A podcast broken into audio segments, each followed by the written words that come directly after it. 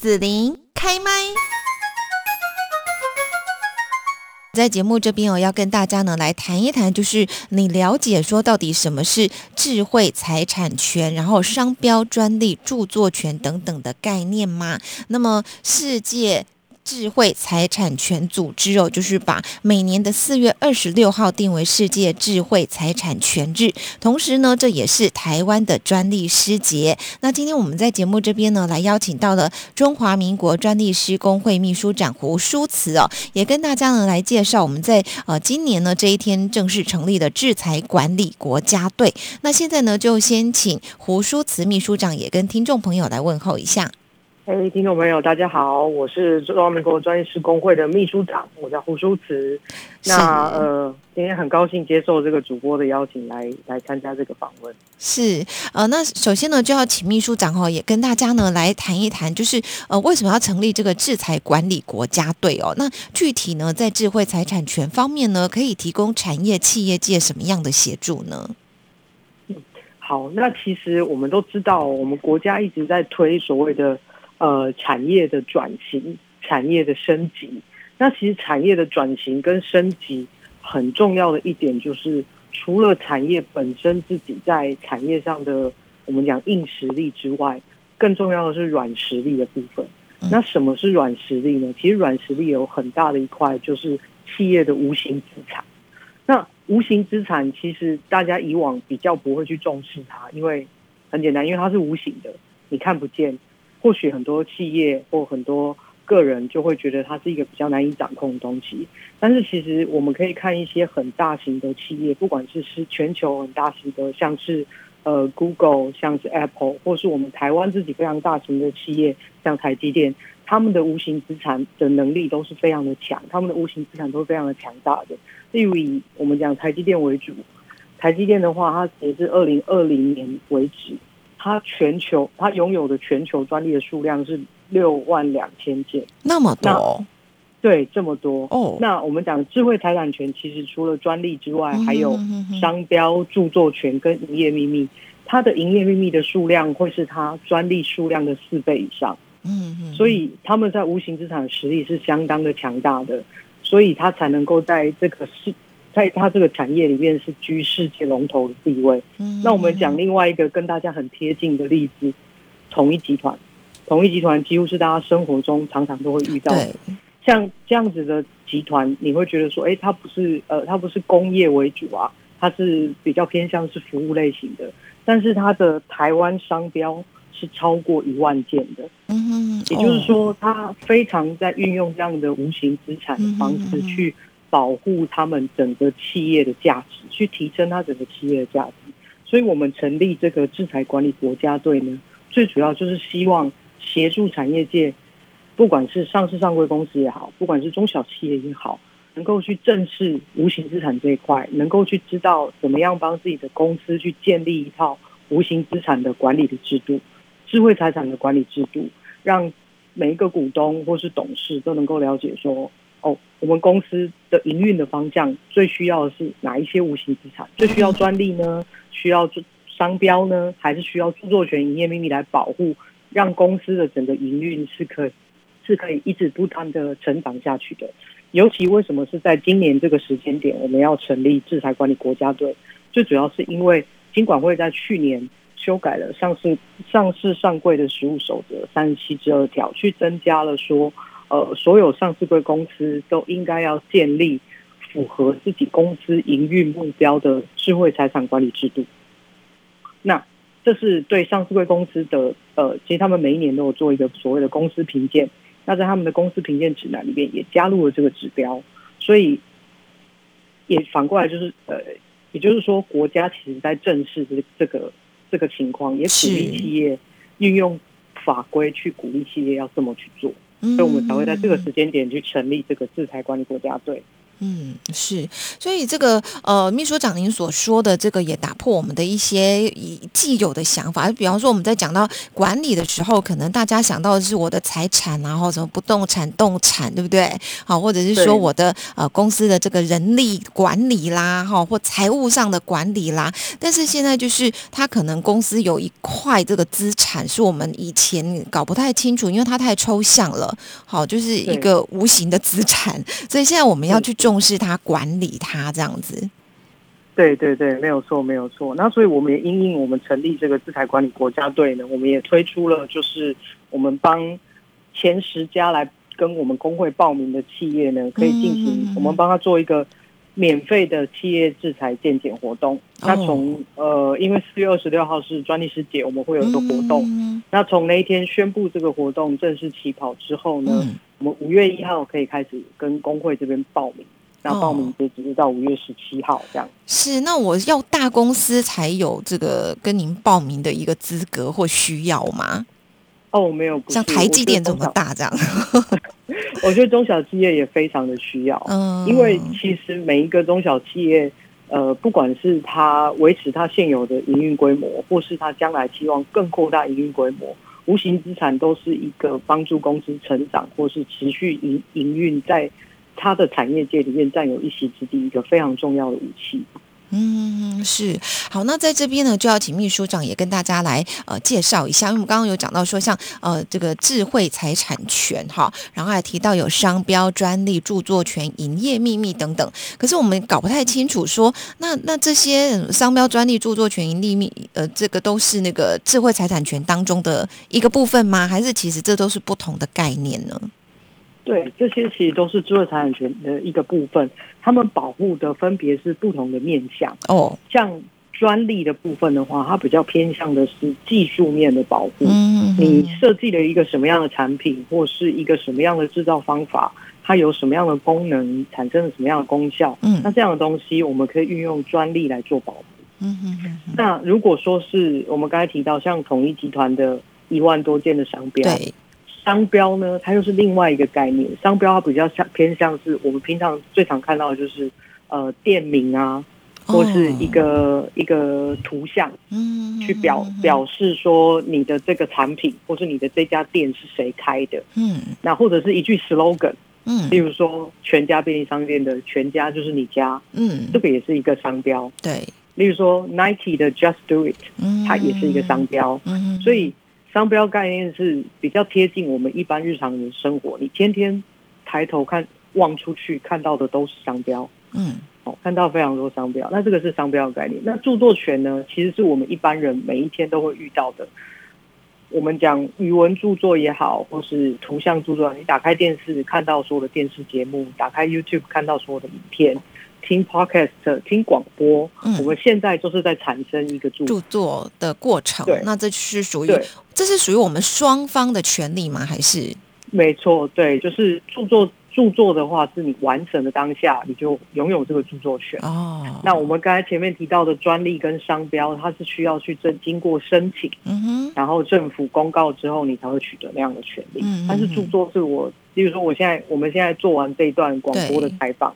我们就拥有这样子的一个视听著作，那这样子的著作我们就拥有著作权。如果任何人想要去，不需要去申请，完全不需要。那或者是你画了一个图画，或者是你在网络上发表一篇文章，这都是一个著作，这都是著作权哦。那营业秘密呢？它就是比较偏向是商业里面的呃，或是公司里面的资产。营业秘密，因为它的名称里面就有“秘密”这两个字，对，营业秘密会比较偏向是说。公司内部知道的机密资讯，不管是它是涉及跟技术有关，还是涉及跟人类呃人力管理有关，或是跟客户名单有关，只要是对公司是有价值的这样子的一些资讯，全部都会营业，全部都可以用营业秘密来做保护。那公司必须要把它做一个保密的措施，让外面的人不容易看到的。那这样子的东西，我们就会拿来做营业秘密的保护。所以刚才提到像台积电，为什么它我说它的营业秘密的量会比它的专利的量要多？因为它会有很多是涉及制成，或是一些参数。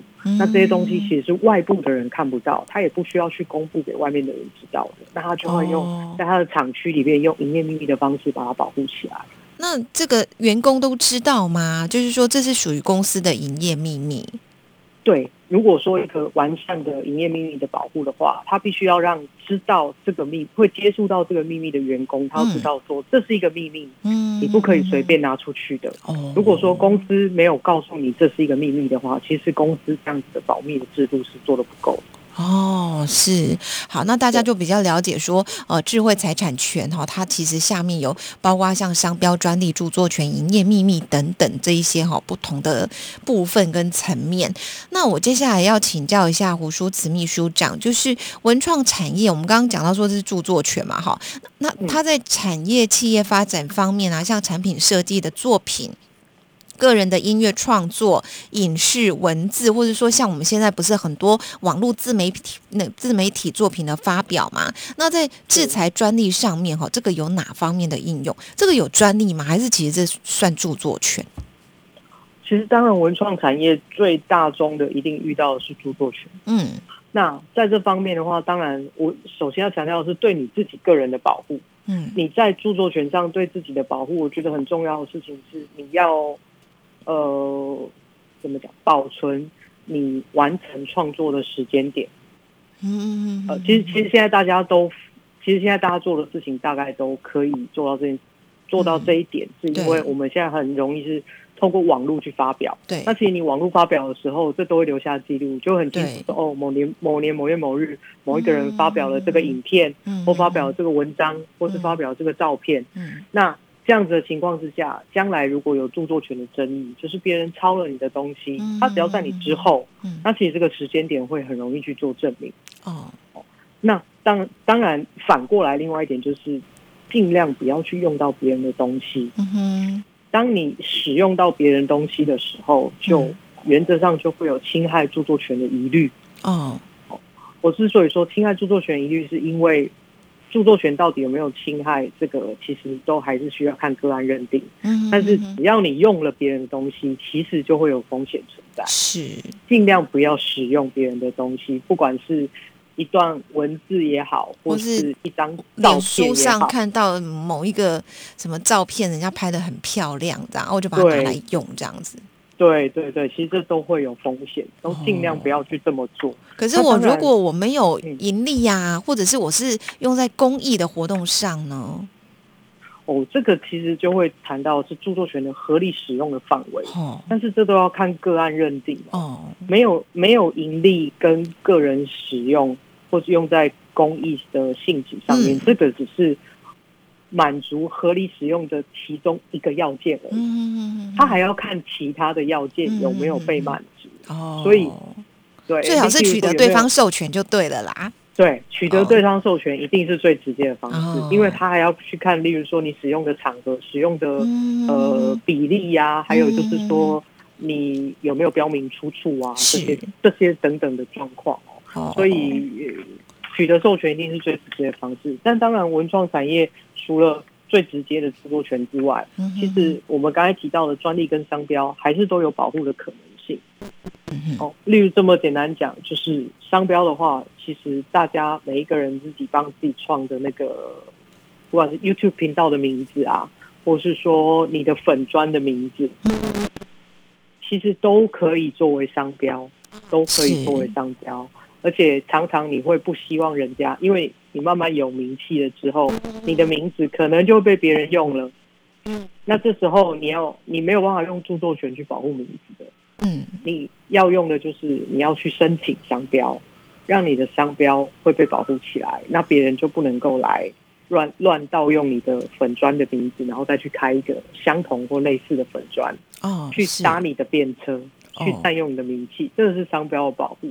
那专利的保护的话，就会是如果你有一些呃设计出来的周边的产品，或者是我们讲你可以大量制造的一些，比如说公仔也好啊，或是说呃一些像现在大家都会做一些周边产品去卖给粉丝，或是送给粉丝，这些东西外形或是有一些功能性的东西，都可以拿来做专利的保护。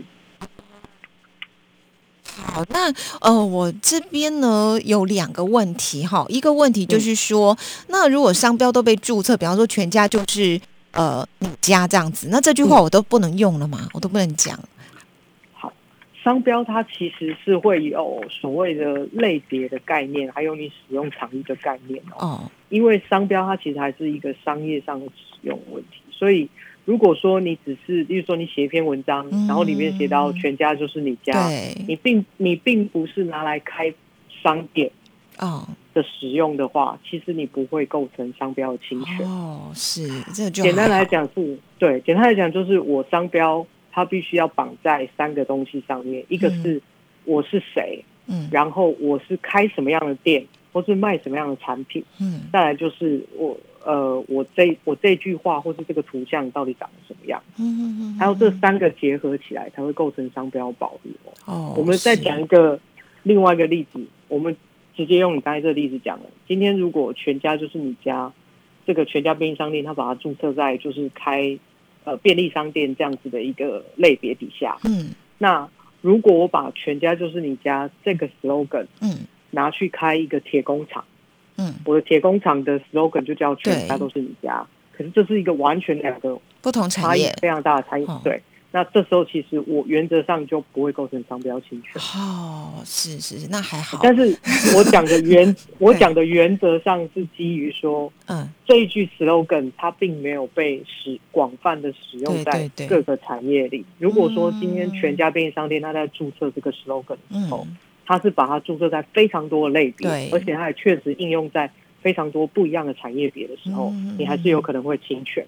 哦，好，那另外刚刚就是说一样这个文创哈著作权的问题，比方说呃，我访问了秘书长，对不对？好，然后秘书长呢就想要来跟我要我这一段访问挂在你的网站上面。嗯，嘿，那这样子的话，这个著作权我有可能跟你说不行哦，这是我们中广的东西，你如果要，你要付钱，或者是说，呃，我我不想给你，我就可以不给你了，因为你的录音带在我这，你知道吗？对不对？哈，我们现在录下来，哦，所有的档案都是在我们这边的。对对对，确确实有可能，确实你可以这么做。那当然，这个要看一开始我们访问的时候，我们有没有先约定，我们讲的这一段，这个。这整个录音著作是对权利是完全属于中广的，还是我有机会可以分到一部分的权利使用？那这个要看我们一开始我们有没有约定这件事情啊？如果没有约定，没有约定这件事情的话，原则上，呃，以今天的情况，我是一个受访者，那其实这个节目是你的，这个节目是中广的，对，原则上这个录音著作应该权利上属于你的机会比较大。哦，没有约定上面的话，权利属于我比较大。可是如果你跟我要袋子，然后要放到网络上，我可以拒绝你，没有问题。对，因为权利是属于你的，那原则上你可以拒绝我，这是没有问题。那但是我说原则上都是基于个案上，到法院怎么认定，这都很难说。就是可能看你那边的举证啊，或者一些这个要求提出来的时候。对对对对对，我们先前有没有一些口头约定啊、书面约定啊？有有提到这些条件这样。嗯嗯嗯嗯对，是好。那如果说我在访问秘书长之前呢，我就已经先跟你说，我们中广有这样的规定哈，基本上呢就是著作权要请你授权，就是给我们啊，给你签一个名字，有没有一张单子签好了这样子。那这就更不用。那如果是这样就很清楚了，对对对。那而且我都签了，我都愿意来了，那表示我同意这些条件。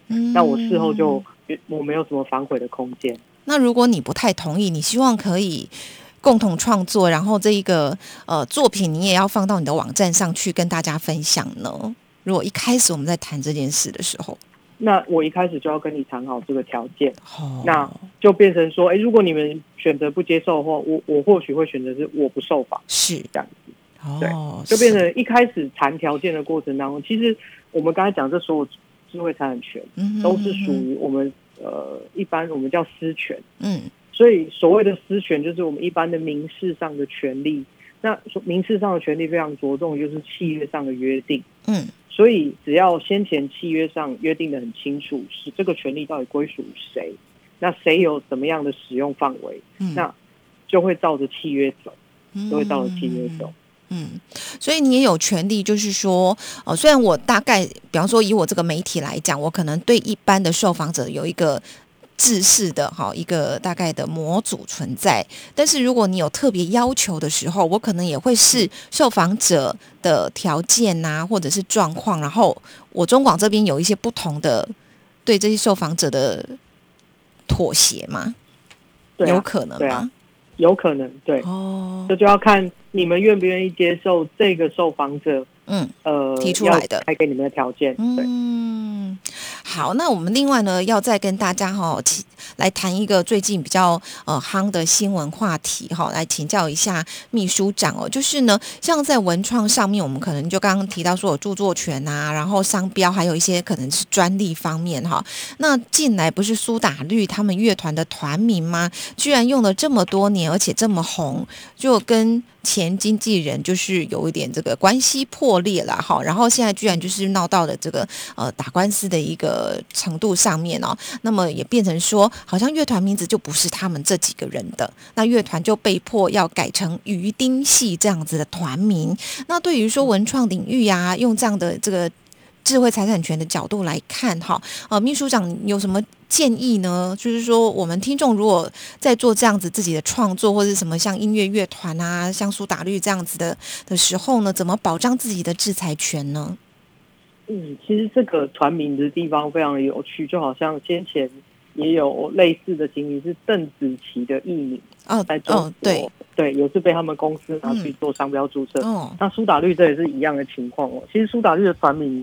这个先前我稍微有看过一下，我稍微有研究一下，因为其实我自己是苏打绿的歌迷哦，嗯，所以他们这个新闻出来，我就稍微研究一下。他二零零四年出道，然后二零零七年他们的公司做帮他们做商标注册之后，他们二零零七年开完第一次演唱会之后，他们的公司就开始帮他们商标注册。在我我刚才讲商标会有类别的不同。嗯，所以他们注册其实是注册非常多类别的哦，不只是在乐团这个，就是我们讲呃影视创作这个类别上面，他还注册很多他们有可能的周边的产品，嗯，包含也有可能是什么衣服啊、报纸啊这些等等的类似的这些，表示那时候公公司就已经发现他们有这样的潜力了。那你说，呃，就一个创作者本身，他一开始该怎么保护他自己？但我最鼓励大家的就是。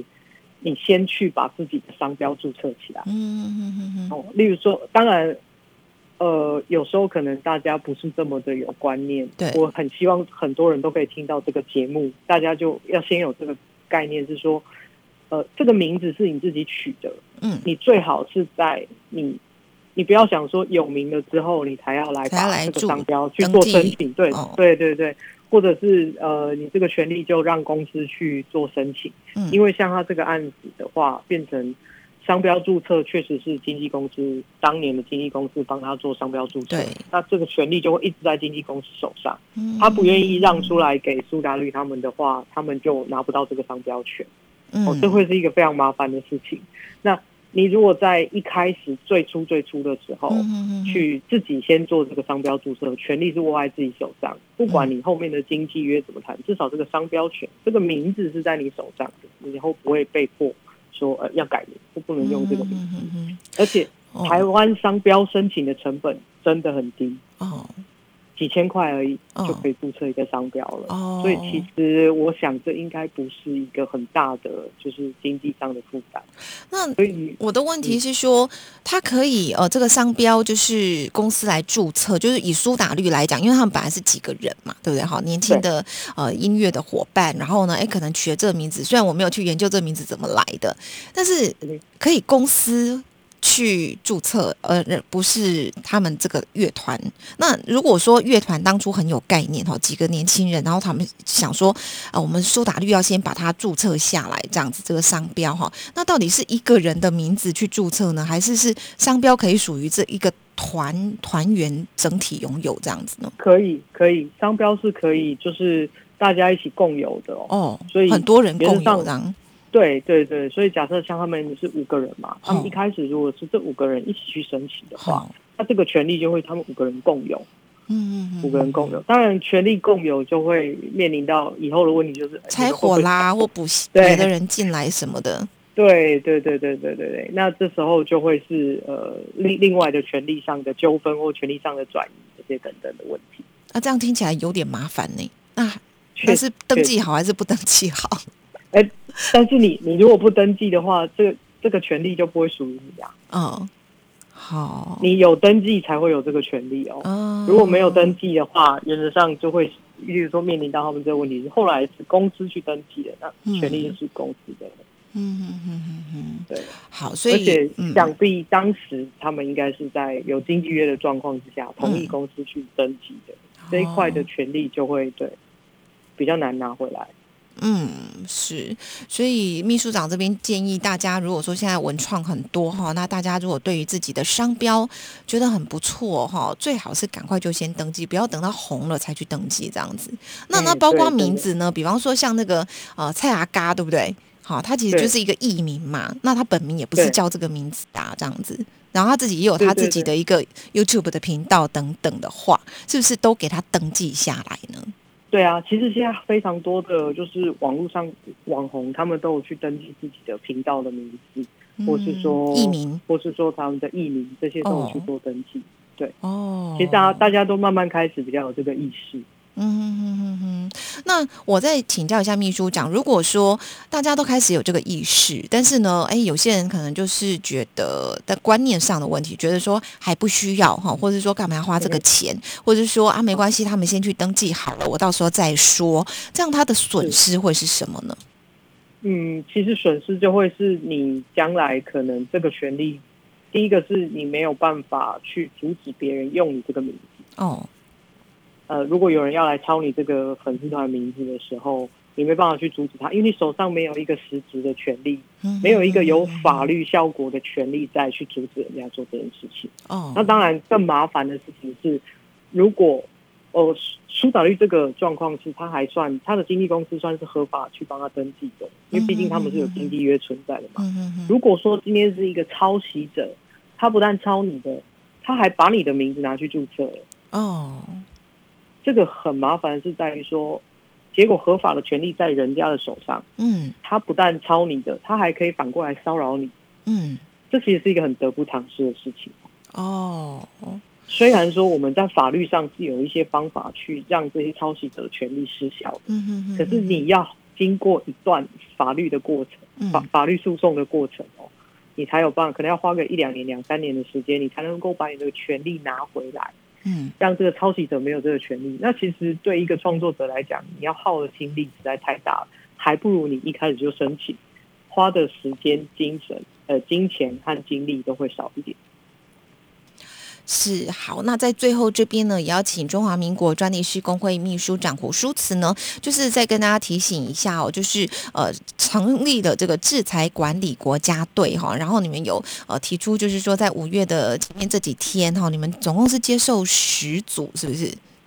对，我们总共接受十组企业的报名，我们会帮他进行免费的企业制裁鉴检，那就稍微审视一下这个公司这边的整个制裁管理制度。那我们会提供一些基本的建议，告诉这个企业说，你们可能哪些地方还需要再补强啊，或是说，哎，哪些地方目前已经做的不错，那需要再呃可以继续维持这样。对，嗯，那要怎么样去登记，然后来报名呢？就是要找哪个单位，或者是说呃那个管道？嗯，报名的方式就是直接写信到我们工会来就可以了。那呃，我们工会的信箱就是请大家上网搜寻这个中华民国专利师工会，就会看到我们工会的官网，那上面就有具体的联络方式。好，那今天呢，我们来谈到就是制裁专利管理，建立全球竞争力哦。那么邀请到了中华民国专利师工会秘书长胡淑慈来跟大家哦做这样的一个介绍跟分享。今天就谢谢胡淑慈秘书长喽，非常谢谢郭主播，谢谢。